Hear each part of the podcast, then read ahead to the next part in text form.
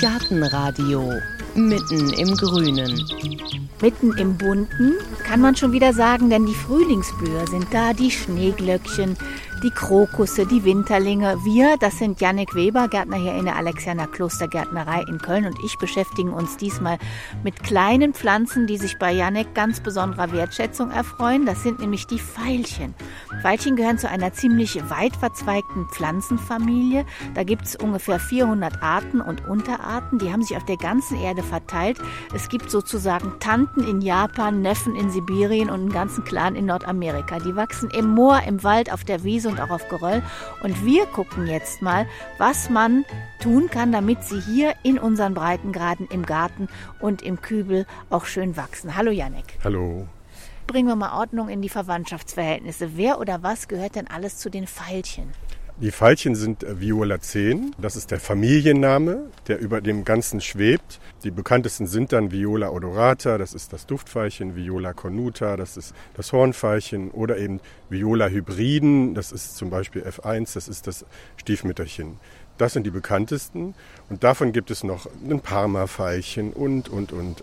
Was nicht zu der Verwandtschaft gehört, aber sich den Namen geliehen hat, das sind zum Beispiel die Alpenveilchen und die Usambara-Veilchen. Das sind botanisch gar keine Veilchen. Und Veilchen, da denkt man ja immer an die kleinen Pflanzen, die jetzt vor uns stehen, hm. aber die gibt es auch als Sträucher und Bäume. Genau, es gibt auch Veilchenstrauch, aber ist botanisch auch kein Veilchen. Das ist keine Violacee. Also wenn ich jetzt irgendwo mir was kaufe, dann kann ich immer sehen, steht vorne Viola drauf, genau. dann ist es ein Veilchen. Genau, genau. Dann weißt du, das ist wirklich ein echtes Veilchen. Alles, wo nur vielleicht Deutsch-Veilchen steht, da müsste man nochmal hinterfragen, weil es gibt ja auch Leute, die sammeln verschiedene Veilchen. Und da würde ich dann nochmal genauer auf den botanischen Namen schauen und dann weiß man, dass man auf der richtigen Seite ist. Dann fangen wir doch mal an mit unseren richtigen Veilchen. Womit geht es denn heute los? Mit den Duftveilchen, mit der Heilpflanze des Jahres 2007. Das ist auch immer eine sehr schöne Idee, Dinge hervorzuheben und denen ein ganzes Jahr zu geben als Thema. Und Viola odorata, das Duftveilchen, war Heilpflanze des Jahres. Leider ist es eine Pflanze, die durch ihre etwas unscheinbare Erscheinung so ein bisschen hinten runterfällt im Frühjahr. Aber gerade im Frühjahr, wo man ja Schneeglöckchen und Krokusse, so kleine, niedrige und niedliche Sachen hat, sollte man dem Duftveilchen eine Chance geben. Ein Muss im Garten sehr kleine, blaue und leicht duftende, also nee, nicht nur leicht, sondern intensiv duftende Blüten, die, wenn man die jetzt hier in Massen hat, dann nimmt man auch den Duft deutlich wahr.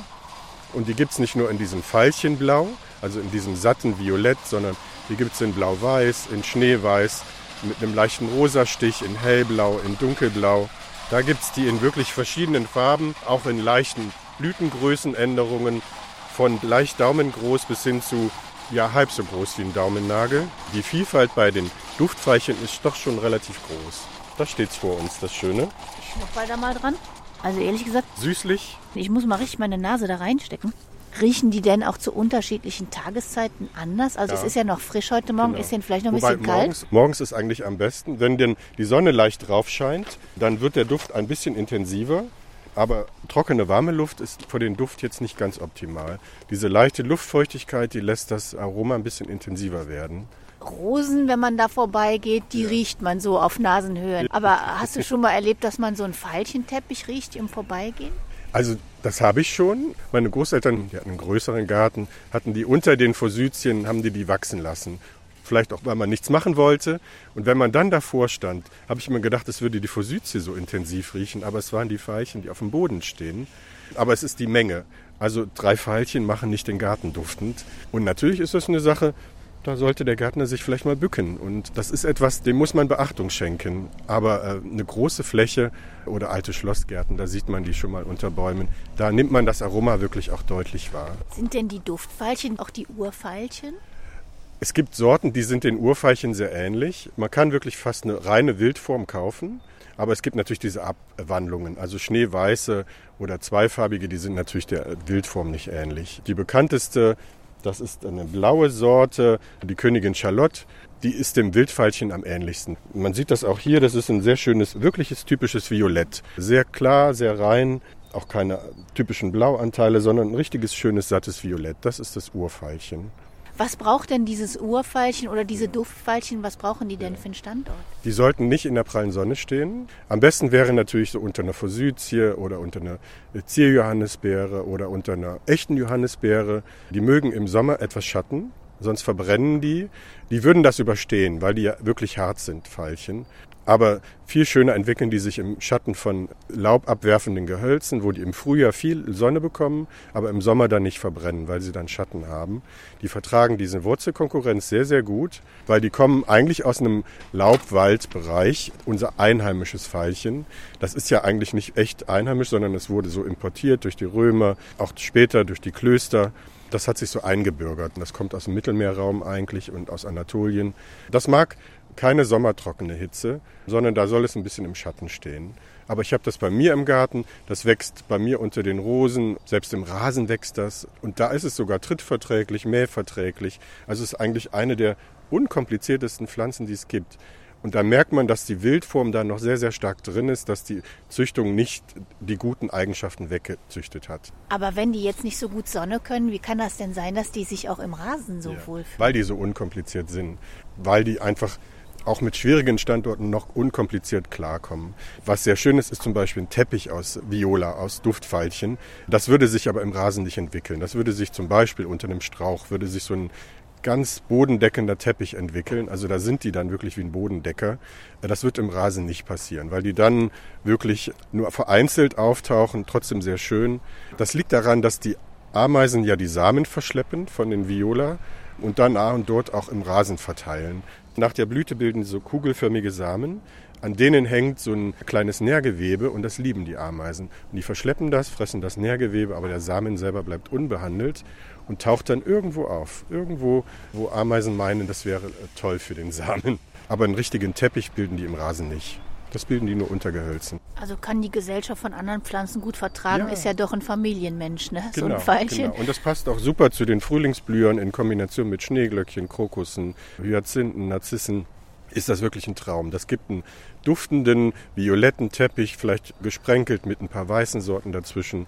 Und dann hat man eigentlich eine unkomplizierte, wildere Bepflanzung. Und es ist eine Pflanze für den pflegescheuenden Gärtner.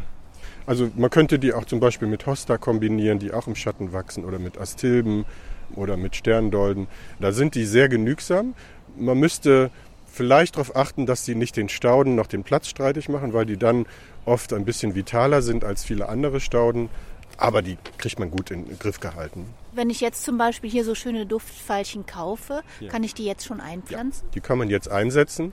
Wenn die jetzt ein bisschen vorgetrieben sind, wenn die Blüten schon geöffnet sind, also man sieht ja, da ist jetzt ja schon was an Blüten zu sehen, dann kann es natürlich sein, wenn nochmal so richtig kalte Nächte kommen, dass die offenen Blüten dann kaputt gehen. Aber die Knospen, die jetzt noch geschlossen sind, die öffnen sich bei schönem Wetter wieder. Und die Pflanze selber verträgt ohne weiteres Minusgrade. Also ich habe sie auch schon in Dänemark gesehen, in den Gärten. Und da ist der Winter ja noch ein bisschen kälter als bei uns. Eigentlich muss man die weder düngen, noch muss man die gießen, noch muss man den Boden extra vorbereiten. Die wächst auch wirklich auf lehmigen, festen Boden. Wenn man der natürlich was Gutes tun will, dann nimmt man so eine Kompost-Streuerde-Mischung, die man oft so unter äh, Gehölzen findet. Man sollte auch das Laub liegen lassen im Herbst. Das vertragen die sehr gut. Das zersetzt sich dann und fällt dazwischen. Aber noch genügsamer geht kaum noch. Und diese kleinen Duftfeilchen, wie lange blühen die dann? Also hier im Kölner Raum fangen die natürlich schon Ende Februar, Anfang März an zu blühen und dann geht es den April noch durch. Ende April, Anfang Mai sind eigentlich dann die letzten äh, Veilchen verblüht und dann ist es eigentlich nur ein grüner Teppich den Rest des Jahres. Und die haben den Vorteil, in milderen Wintern sind die auch im Wintergrün. In strengen Wintern friert das Laub schon mal weg, aber im Winter sieht man die trotzdem noch. Und kann ich die auch im Balkonkasten oder Kübel könnte man. lassen? Könnte man. Also was zum Beispiel sehr schön ist, wir stehen jetzt hier äh, bei Azaleen und Rhododendren, die ja auch ins Schatten gehören. Oder man könnte bei den Stauden und Gräsern könnte man die als Unterpflanzung auf den Boden setzen. Das ist im Frühjahr, wenn gerade die Stauden und Gräser noch kein Highlight sind, ist das schon mal im Fuß eine tolle Geschichte. Und im Sommer, wenn dann die Stauden das Highlight sind, dann gibt es einen einfachen grünen Teppich, der auch völlig unkompliziert ist.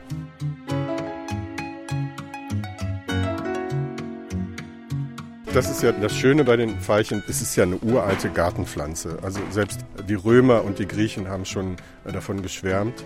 Die haben sie allerdings als Heilpflanze verwendet. Die senken die Blutfettwerte, die sorgen dafür, dass angeblich dass Tumore sich schlechter bilden und vermindert werden. Also die medizinische Bedeutung ist relativ hoch. Die enthalten Salicylsäure, das kennt man aus dem Aspirin.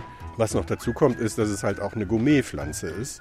Die Franzosen machen ein Likör daraus, Parfait d'amour. Davon ist es die Hauptzutat. Dann nimmt man eben diese kleinen blauen Hornfeilchen, die werden getrocknet, dann wird das destilliert und da entsteht ein toller Likör draus. Dann gibt es noch eine tolle Sache, kandierte Veilchen, die mit Zucker und mit Eiweiß bestrichen werden. Couchette de Bordeaux, nee, Violet de Toulouse. Also die Franzosen, muss man sagen, sind uns da ja, was Gourmet und was Essen angeht, sind die uns ja Längen voraus. Die probieren ja viel mehr. Aber man kann aus diesen Veilchenblüten kann man tolle Sachen machen. Oder getrocknet zu einem Tee, Veilchentee. Was man wissen sollte, ist, dass diese ähm, Veilchenwurzel, wo man sagt, dass das gegen Zahnschmerzen bei Kindern hilft, dass das gar keine Veilchen sind, sondern dass es eine Iris pallida oder eine Iris germanica florentin ist. Da sagt man Veilchenwurz bei Kindern gegen Zahnschmerzen, das ist keine Veilchen. Aber ansonsten ist das komplette Duftveilchen, so wie es hier steht, Wurzel, Blätter, Blüten, ist alles verwendbar und ist auch wirklich lecker. Ja. Also ich habe mal ein Veilchen Tee getrunken und der schmeckt so, wie der riecht. Also man hat das Gefühl, man, man würde Frühling trinken. Ist ein Traum. Und das sieht auch toll aus. Also das ist, kommt noch dazu. Man könnte auch einfach nur die Blüten nehmen und auf äh, Süßspeisen als Dekoration geben, auf Salat. Das gibt so einen tollen Frühlingsduft und Aroma und es sieht auch toll aus. Also man könnte alle Viola, eben auch die Stiefmütterchen, die Hornfeilchen, könnte man wirklich für Salate verwenden. Nicht nur die Duftveilchen, die natürlich dieses tolle Aroma haben, aber auch ein Stiefmütterchen und Hornfeilchen-Salat oder kombiniert im Salat ist wirklich lecker. Die schmecken natürlich ein bisschen grün, äh, würde ich sagen, so leicht, so ein bisschen grasig. Äh, aber ein Salat mit so bunten Blüten da drin, gerade im Frühjahr, ist wirklich ein Highlight. Was noch natürlich dazu kommt, ist, die heißen ja nicht ohne Grund Duftfeilchen. Auch da die Franzosen uns wieder Längen voraus. Ähm, man hat ja früher die, die Blüten gesammelt und hat daraus dann ein Parfum gemacht. Wobei auch da natürlich dieses konventionelle Veilchenparfum auch aus diesen Iris Germanica, Florentin und Iris pallida destilliert wurden. Aber was man macht, ist aus diesen grünen Blättern macht man ein Parfum, von den Veilchen macht man ein Parfum, das nennt sich Veilchengrün. Und das gibt so einen frischen Apfel-Heuduft. Das wird heutzutage sogar noch kommerziell gemacht.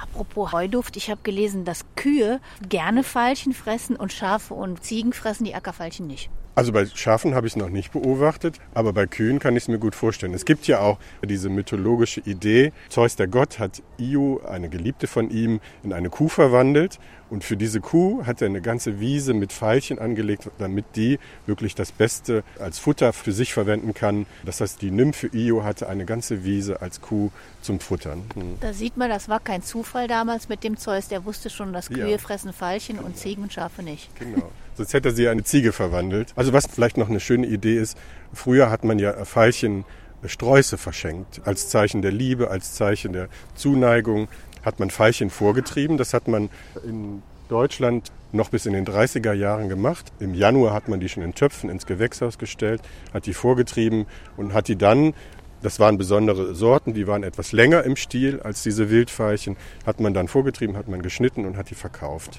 Und dann gab es so ein kleines Sträußchen für seine Liebste zum Verschenken. Halten die denn in der Vase? Die halten relativ lange in der Vase. Also ich kenne das noch, dass meine Großmutter immer, wenn eins abgebrochen war, hatte die immer so Mini-Wäschen. Ist nicht mein Ding, aber da hat sie immer so zwei, drei Gänseblümchen und die ersten Pfeilchen reingemacht und das sah süß aus, hat auch wirklich äh, mindestens eine Woche, zwei Wochen gehalten. Und was man wohl noch früher gemacht hat, war für seine Liebste ein Kranz aus Veilchen gebunden. Und das zeigt ja, dass die zumindest eine Zeit lang gehalten haben, selbst ohne Wasser. Also auch Veilchen waren tolle Schnittblumen eine Zeit lang. Und man kann sagen, wenn die jetzt draußen stehen, die verschönern uns die Zeit von Februar bis Mai ungefähr. Genau. Bis dann die typischen Sommerblumen anfangen. Die füllen sehr schöne Lücke in Kombination mit den Frühlingsblühern. Dann kommen wir mal zu denen, die daneben stehen. Die Hornfeilchen, die sind ein bisschen größer. Ja. Also Hornfeilchen kann man ja schon von September bekommt man die an im Topf, äh, ja bis in den April, Mai hinein.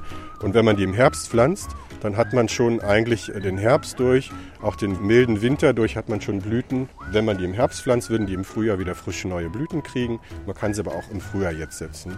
Würde ich fast sagen, ist die große Schwester der Duftveilchen. Die Blüte selber ist etwa dreimal so groß wie die von Duftveilchen. Die Blüte selber ist sehr auf Optik gezüchtet, sehr groß, auffällig, sehr flächig auch von der Anordnung. Und die hat natürlich eine Farbenvielfalt, da kann das Duftveilchen leider nicht mithalten. Von Gelb über Rosatöne, Violett, zweifarbig, dreifarbig und, und, und. Da gibt es wirklich eine Vielfalt äh, bei den Pflanzen, die lässt sich kaum mit anderen Pflanzen vergleichen. Und auch die sind sehr, sehr unkompliziert. Das sind eigentlich sogar Stauden. Also wenn man die in den Garten pflanzen würde, äh, dann würden die mit den Jahren fülliger werden. Die sind ja hier sehr stark züchterisch verändert. Es gibt noch Hornveilchen, die sind etwas näher an der Ursprungsform. Die sind dann auch deutlich stabiler im Garten. Sowas hier, Hornveilchen, aber auch die Stiefmütterchen, die jetzt gleich noch kommen, die sind eigentlich ja eine Saisonware. Frühling, Winter und dann wechseln die Leute die leider oft aus. Was sie machen könnten, ist in den Garten setzen, wenn die Balkonkasten nicht mehr schön sind. Und dann hätten die noch eine Chance, wiederzukommen. Und die blühen von September bis eigentlich bis. Bis September. Durch. Also fast immer durch. Also die haben eine Blühpause im Winter, wenn es richtig kalt ist. Wenn Frost ist, dann öffnen sich keine Blüten mehr. Dann ist auch das Grün so ein bisschen äh, mit Leidenschaft gezogen. Aber die fangen im Februar, März fangen die wieder neu an zu blühen und blühen wirklich. Ja, also ich habe schon welche gehabt, die haben im September noch schön ausgesehen. Die sind natürlich dann, jetzt im Moment sind die ja so, vielleicht sind sie drei bis fünf Zentimeter hoch. Und im August, September sind die dann 20, 30 Zentimeter hoch fangen ein bisschen an auseinander zu kippen. Aber es ist immer noch schön. Blüten, Blüten, Blüten. Und man sollte das vielleicht mal ausprobieren. Nachdem man im Sommer dann die Balkonkästen pflanzt, nicht wegschmeißen, mal in den Garten setzen und gucken, wie die sich über den Sommer entwickeln. Vielleicht auch mal zurückschneiden, wenn man die in den Garten pflanzt, dass sie wieder von unten her frisch kommen. Könnte man die auch in den Rasen setzen und dann einfach mal drüber mähen? Na, ich befürchte nicht, nein. Also was schon mal sein kann, ist, dass wenn die sich aussäen, die Hornveilchen. Dann entwickeln sich so eine Art Feldstiefmütterchen, nennt man das. Das ist die wilde kleine Schwester von dem Hornveilchen. Dahin fallen die gerne mal wieder zurück, wenn die sich aussehen, die Hornveilchen. Und dann können die auch im Rasen auftauchen. Aber was die nicht mögen, ist halt, wenn man drauf tritt oder wenn man die ganz oft mäht. Deswegen halten die sich da nicht so lange. Da sind die kleinen Duftveilchen robuster. Ja, ja da kann man drüber mähen, da kann man auch drauflaufen. Aber Hornveilchen und Stiefmütterchen sind beide leider nicht trittverträglich. Und da gehen auch gerne die Kaninchen dran. An die Hornfeilchen? An beide. An die Stiefmütterchen und an die Hornfeilchen. Und an die Duftfeilchen nicht? Nein, eher selten. Da sind die viel, viel unkomplizierter. Vielleicht frisst mal das Kaninchen ein, zwei Blüten ab, aber die machen die nicht so radikal leer, wie das hier bei den hochgezüchteten Stiefmütterchen und Hornfeilchen ist. Und wenn man Duftfeilchen und Hornfeilchen zusammen irgendwo hinpflanzen würde, kreuzen die sich auch? Nee, dafür sind die dann doch nicht so eng miteinander verwandt. Nee, aber letztlich sind die auch schon schön. Also auch die Hornfeilchen duften ja, wenn man die in eine größere Menge pflanzt. Aber auch die Stiefmütterchen haben so einen ganz leichten Duft. Nicht so intensiv wie Duftveilchen oder Hornveilchen. Aber auch die, wenn man jetzt bei uns hier in die Hallen reingeht und da standen die Stiefmütterchen, dann riecht das auch schon nach Frühling.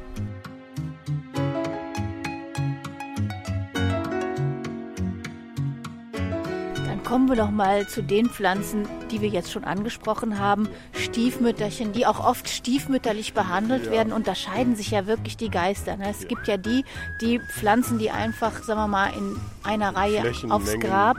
Und dann gibt es die, die sagen, ich kann Stiefmütterchen nicht leiden. Aber eigentlich sind die wunderschön. Es ja. liegt halt daran, dass die oft so stiefmütterlich eben selber behandelt werden. Oder? Das ist natürlich eine sehr, sehr kommerzielle Pflanze, die auch dann wirklich in großen Mengen äh, gepflanzt und verkauft. Aber ich finde sie natürlich auch süß in einem Gefäß mit zwei, drei Kombinationen, mit einem Narzisse oder Hyazinthe, vielleicht einem kleinen Gras oder einer Staude, sind die sehr schön. Dann, dann lässt man auch der Einzelpflanze die Chance zu wirken. Aber ich kann es auch verstehen, wenn man die wirklich flächig setzt, dann wirken die natürlich beeindruckend. Dann, hat, dann arbeitet man mit der Farbe und nicht mit der Einzelpflanze. Dann sieht man nur noch gelbe Blüten bis zum Horizont oder blaue Blüten bis zum Horizont. Das sind diese klassischen Innenstadtflächen, die man sieht. Die wirken durch die Farbe interessant, aber man sieht gar nicht mehr, was die einzelne Pflanze so bewirkt. Und letztlich ist es ein bisschen schade um das einzelne kleine Ding. Das wirkt dann nur wie ein Zinnsoldat in der Gruppe. Das sind aber auch Riesenblüten hier. Wir stehen ja. jetzt hier so, so vor gelb-schwarzen. Also die sind ja fast Handteller groß. Ja. Mhm. Diese Riesenstiefmütterchen sind eigentlich Schweizer. Schweizer Riesen, hm. wobei das eine spezielle Sorte ist. Schweizer Riesen, aber das sind die Querkreuzungen dann. Ich kann mich noch erinnern, in meiner Kindheit war das Stiefmütterchen, das war mal, ja, vielleicht so groß wie hier diese kleine, sagen wir mal, ein 5-Mark-Stück groß, aber der Trend geht ja hin zu mehr, opulenter, flächiger. Ähm, und ich befürchte, das ist nicht das Ende der Größe. Solange wie der Stiel das noch hält, äh, wird gezüchtet von der Größe her. Der Nachteil ist, so eine große Einzelblüte, wenn die dann verblüht ist oder das Kaninchen sich die geschnappt hat, dann ist das nur noch grün. Und dann äh, würde ich ja eher über Hornfeilchen nachdenken. Wenn hier nämlich zwei, drei Blüten weg sind, dann ist das nicht so schlimm. Also das ist der große Unterschied. Stiefmütterchen haben größere Blüten und auch weniger. Ja, also gerade am Anfang, wenn man eine junge Pflanze kauft, dann hat man da drei, vier Blüten dran, meistens eine große und noch ein paar Knospen. Und bei den Hornfeilchen hat man 10, 15 Blüten zum Teil schon an der kleinen Pflanze. Wie lange blühen die? Die blühen fast genauso wie die Hornfeilchen. Die Leute schmeißen sie im Mai raus, wenn die Geranien kommen, aber letztendlich blühen die dann noch, die Stiefmütterchen. Die blühen, ich habe die auch schon im August, waren die noch wunderschön gewesen. Aber dann sind die eigentlich mit dem Herbst, mit dem ersten Frost, sind die dann wirklich kaputt. Die sind ein- bis zweijährig. Das ist keine echte Staude. Also können in der Beständigkeit dem Hornfeilchen nicht das Wasser Nein. reichen? Nein. Also äh, wenn ich die Wahl hätte zwischen Hornfeilchen und Stiefmütterchen, würde ich eigentlich immer die Hornfeilchen bevorzugen. Hornfeilchen sind regenstabiler. Das ist einfach, wenn man hier diese riesengroße Blüte sieht und dann tropft da Wasser drauf oder jetzt im Frühjahr hatten wir ja auch schon mal kurz Hagel, dann sieht das leider nicht mehr schön aus. Aber eigentlich muss man wirklich eine Lanze brechen für die Stiefmütterchen. Das ist ein Klassiker und wenn man wirklich eine schöne Frühlingsbepflanzung möchte, dann würde ich da auch keinen Bogen drum machen. Und auch die gibt es von gelb über weiß, mit Auge, ohne Auge. Die müssen ja nicht immer nur so böse gucken wie eine Stiefmutter, die kann man ja auch mit einem schönen Gesicht kaufen oder ohne Gesicht kaufen, dann gucken die auch nicht so böse. Als Kind hatte ich immer Angst vor diesen Pflanzen, weil die so dieses Gelb mit diesem schwarzen Gesichtchen, das guckte mich immer etwas böse an. Ja, man könnte ja auch entschärfen, du hast es schon angesprochen, indem man die mit anderen Pflanzen mischt. Was ja. könnte man da nehmen? Also, dass die halt nicht so plakativ einen angucken. Ja. Was könnte man denn da genau. nehmen? Also, das mit den Fahnen ist eine schöne Idee, weil das so dem Ganzen eine Natürlichkeit geben würde. Ich würde die zum Beispiel kombinieren mit, was wir drinnen haben, ist ein sehr schöner frühlingsblühender gelber Ginster. Da würde ich natürlich jetzt keine gelben äh, Stiefmütterchen dazu nehmen als Konkurrenz, sondern ein sehr schönes pastelliges Violett. Frühlingsginster oder auch hier die verschiedenen Rhododendren, die wir haben, die könnte man dazu kombinieren. Man könnte die, was sehr schön wäre, als Unterpflanzung für eine Zierjohannisbeere, die in Pink jetzt demnächst anfängt zu blühen, verwenden. Da könnte man Blau nehmen oder einen Rosaton oder Schneeweiß. Oder mit Tulpen kombiniert sind die jetzt im Frühjahr eigentlich schon, schon fast ein Muss. Ja. Also wir haben da drüben zum Beispiel einen sehr schönen frühlingsblühenden Schneeball stehen, Vibonum tinus, in so einem rosa-weiß-Ton und da würde das Gelb sehr schön dazu passen. Und im Kasten würde ich Zwerggehölze nehmen, zum Beispiel eine Spiree, was jetzt eher ein, ein, Sommerblüher wäre, aber jetzt im Frühjahr auch schon einen sehr schönen Austrieb hat. Kleinbleibende Bambus zum Beispiel, das wäre jetzt mal eine etwas exotische Kombination. Bodendeckende Stauden wären äh, eine Möglichkeit. Wir haben äh, vorne eine Iberis, äh, Schneeflocke oder Blaukissen zum Beispiel oder äh, Gänsekresse. Äh, das sind so Polsterstauden, die aus dem Steingartenbereich kommen. Mit denen könnte man die kombinieren. Gerade wenn man jetzt zum Beispiel ein Beet neu anlegt, dann sind da ja noch viele Lücken dazwischen, weil man ja Platz für die Stauden lassen sollte. Und da könnte man die dazwischen setzen. Ich würde sie jetzt zum Beispiel nicht mit Efeu kombinieren. Man sieht die zwar auf dem Grab zum Beispiel, die Umrandung ist dann mit einem Efeu, dann hat man in der Mitte leider so ein Loch gelassen für die Wechselbepflanzung und das wird dann vollgestopft mit Stiefmütterchen. Das ist pflegeleicht. Das kann ich auch verstehen, dass man das macht, aber es ist nicht besonders auffällig. Aber wenn man das zum Beispiel mit äh, verschiedenen Stauden kombiniert, dann wirkt das ein bisschen spannender. Leider kann man die fast als Lückenbüßer bezeichnen, aber eigentlich sind es wunderschöne Lückenbüßer und denen sollte man mehr Auftritt geben. Jetzt haben wir ganz viel über die Blüten gesprochen. Was wir jetzt hier sehen an Duftfeilchen, an Hornfeilchen, an ähm, Stiefmütterchen, die haben auch zwar unterschiedlich groß, aber sehr ähnliche Blätter. Gibt es da im Laub Unterschiede? gibt so kleine Unterschiede. Äh, die Violaceen werden zwar nicht über die Blätter definiert, sondern über die Blüte, aber die Blätterform ist denen alles sehr ähnlich. Es sind sehr äh, flache Blätter, leicht herzförmig oval. Da ist nicht viel Unterschied. Also die echten Duftveilchen haben etwas festere Blätter, etwas rauere Blätter. Und diese Hornveilchen und Stiefmütterchen, die wir hier sehen, die haben ja sehr weiche Blätter. Das liegt aber auch daran, dass sie so gut gedüngt und genährt sind und gepusht sind, dass sie wirklich viel Stickstoff enthalten und dadurch auch große Blätter bilden. Da gibt es auch keine, die haben vielleicht ein bisschen rötlicheres Laub oder gestreiftes. Es gibt Duftveilchen, die sind buntlaubig, also Viola odorata. Die sind panaschiert, sagt der Fachmann, also eine Maserung.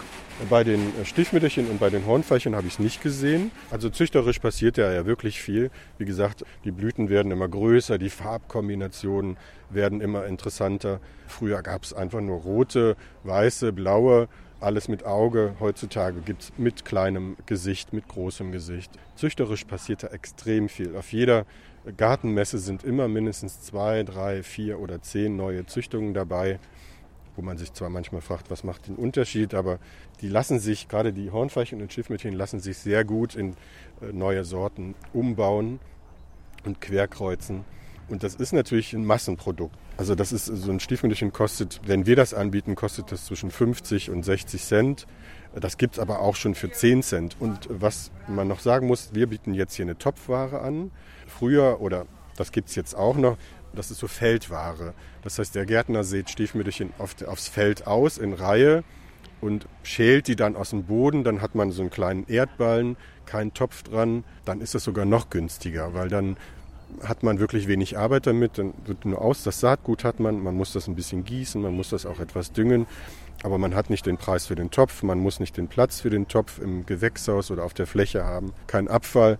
Feldstiefmütterchen die werden in einer Kiste verkauft oder in einem Pappkarton verkauft. Da sind dann meistens 20 Stück und da kosten 20 Stück kosten dann 2 Euro. Das ist eigentlich ein extrem guter Preis. Am Ende sieht man auch keinen Unterschied mehr zwischen einem Topf-Stiefmütterchen oder einem Topf-Hornfeilchen und einer Feldware. Das ist eine sehr, sehr unkomplizierte, aber auch eine sehr kommerzielle Sache. Und selber aussäen könnte ich die auch? Ja, ist auch für einen Laien machbar. Man muss wirklich nur einen halbwegs guten Boden haben. Der muss noch nicht mal besonders humusreich sein. Das kann auch eine etwas lehmigere Erde sein. Dann sät man die im September, sät man die in die Furche, dann keimen die auch, dann lässt man die über Winter stehen und im Frühjahr setzt man die an die Stelle, wo man die haben möchte. Und dann hat man so ein Tütchen für 2,50 Euro hat man dann 50 Stück. Noch billiger geht es kaum noch. Sind die denn wertvoll für Insekten? Die leider nicht. Also an Stiefmütterchen und an Hornfeilchen sieht man schon mal Insekten, ja aber es ist jetzt keine extreme Bienenweide. Mit dem Duftveilchen ist das deutlich, äh, da gehen die Insekten dran, das ist eine wirkliche Bienenweide auch. Und wenn das Wetter jetzt hier schöner wäre, würde man wahrscheinlich auch Insekten hier sehen. Auch für Käfer und ähnliches, weil auch die Blätter werden gefressen. Äh, die Samen sind ja für die Ameisen von Vorteil. Aber an Stiefmütterchen und an Hornfeilchen, da gehen die Kaninchen und die Schnecken. Naja, das muss man halt bedenken. Also was vielleicht noch interessant ist, was äh, uns Kunden auch immer wieder sagen, ist, dass die roten Stiefmütterchen auf dem Friedhof von den Kaninchen am wenigsten gefressen werden. Rot- und Rosatöne, am liebsten die gelben. Und danach kommt so in der Rangliste kommen dann die blauen Stiefmütterchen. Also gelbe Stiefmütterchen werden als erstes gefressen von den Kaninchen. Wer weiß, wie die die sehen. Also rot ist natürlich oft eine Farbe, auch die mit Gift verbunden wurde. Vielleicht ist das auch für die Kaninchen erstmal so, wir warten erstmal. Was man auch noch sagen muss, ist für den Kunden, seien Sie nicht die Ersten, die die Stiefmütterchen pflanzen auf dem Friedhof, weil dann pflanzen Sie Kaninchenfutter. Warten Sie, bis der Nachbar und alle anderen Gärten, Gräber schon bepflanzt sind. Dann haben die eine Menge Auswahl, die Kaninchen, und dann fressen Sie ihre nicht als erstes auf. Der Erste ist nicht immer der Beste. Und ich kann eigentlich das ganze Jahr mir mit Veilchen Farbe ja. in den Garten ja. holen, auch wenn ich die einpflanze. Ja. ja, blühen ja eigentlich länger als die Geranien. Und die bringen mehr Farbe rein, sind unkomplizierter. Ich kann mir Primeln sparen. Ja, also gerade im Vergleich zu Primeln, äh, die ja auch im Frühjahr so ein Must-Have sein sollen, die vertragen dann doch deutlich besser den Regen. Da kann man natürlich, wenn man das möchte, kann man schon mal eine verblühte Blüte abputzen, aber die würde die auch auswachsen. Also die würde überwachsen werden, die verblühte Blüte. Da hat man weniger Arbeit mit. Bei den Primeln putzt man sicher echt einen Wolf. Du bist ja ein großer Fan dieser kleinen Gewächse und wenn du jetzt mal eine Kontaktanzeige aufgeben müsstest, Duftfeilchen sucht Platz, was stände da drin? Biete Suche. kleine, verschmähte Schönheit sucht einen Platz im Schatten, nicht im verlorenen Schatten, sondern im schönen Schatten. Biete Duft, Geschmack, was auch immer dein Herz begehrt. Und ich bin immer für dich da und mache niemals Probleme. Ja, da würde ich sagen, Pfeilchen, kleine Knirpse mit Riesenpotenzial. Janek Weber hat uns davon erzählt. Vielen Dank für dieses Bitte schön, gerne. Wie immer gibt es auch ein paar Bilder auf gartenradio.fm. Ich sage Dankeschön fürs Zuhören. Machen Sie es gut. Mein Name ist Heike Sikoni.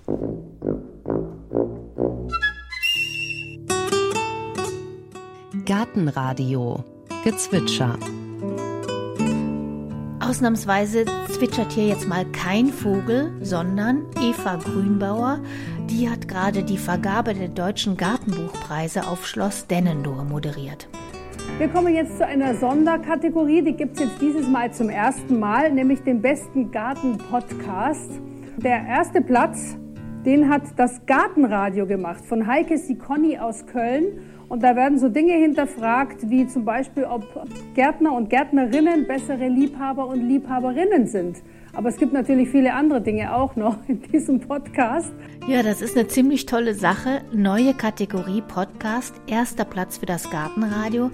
Und da sage ich Danke an alle, die hinter den Kulissen mithelfen. Danke an alle, die ihre Gartenpforten öffnen und wirklich jede Frage geduldig beantworten. Und vor allem danke an alle Hörer nochmal, denn ohne sie, ohne euch, wäre ein Podcast komplett sinnlos. Danke. Gartenradio Ausblick. In der nächsten Folge hören Sie, Da geht es um Gemüse, das kann man ja anbauen, ernten, kochen, braten und man kann Musik damit machen. Seit 1998 schon tourt das Wiener Gemüseorchester durch die Welt. Vor jedem Konzert wird erstmal auf dem Markt eingekauft und dann werden zusammen die Instrumente hergestellt. Gurkophon, Rettichflöte oder Lauchgeige. Das ist eine von den wenigen Nummern, die von der ersten CD sich ziemlich lang gehalten hat, weil es eben auch wirklich Spaß macht, das zu spielen und das Publikum auch gut darauf reagiert hat. So. Auf jeden Fall ist Lauch dabei, also Blaseloch.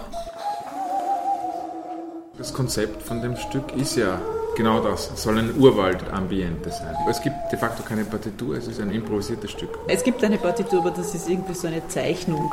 Ja, eine So Zeichnung eine von mir.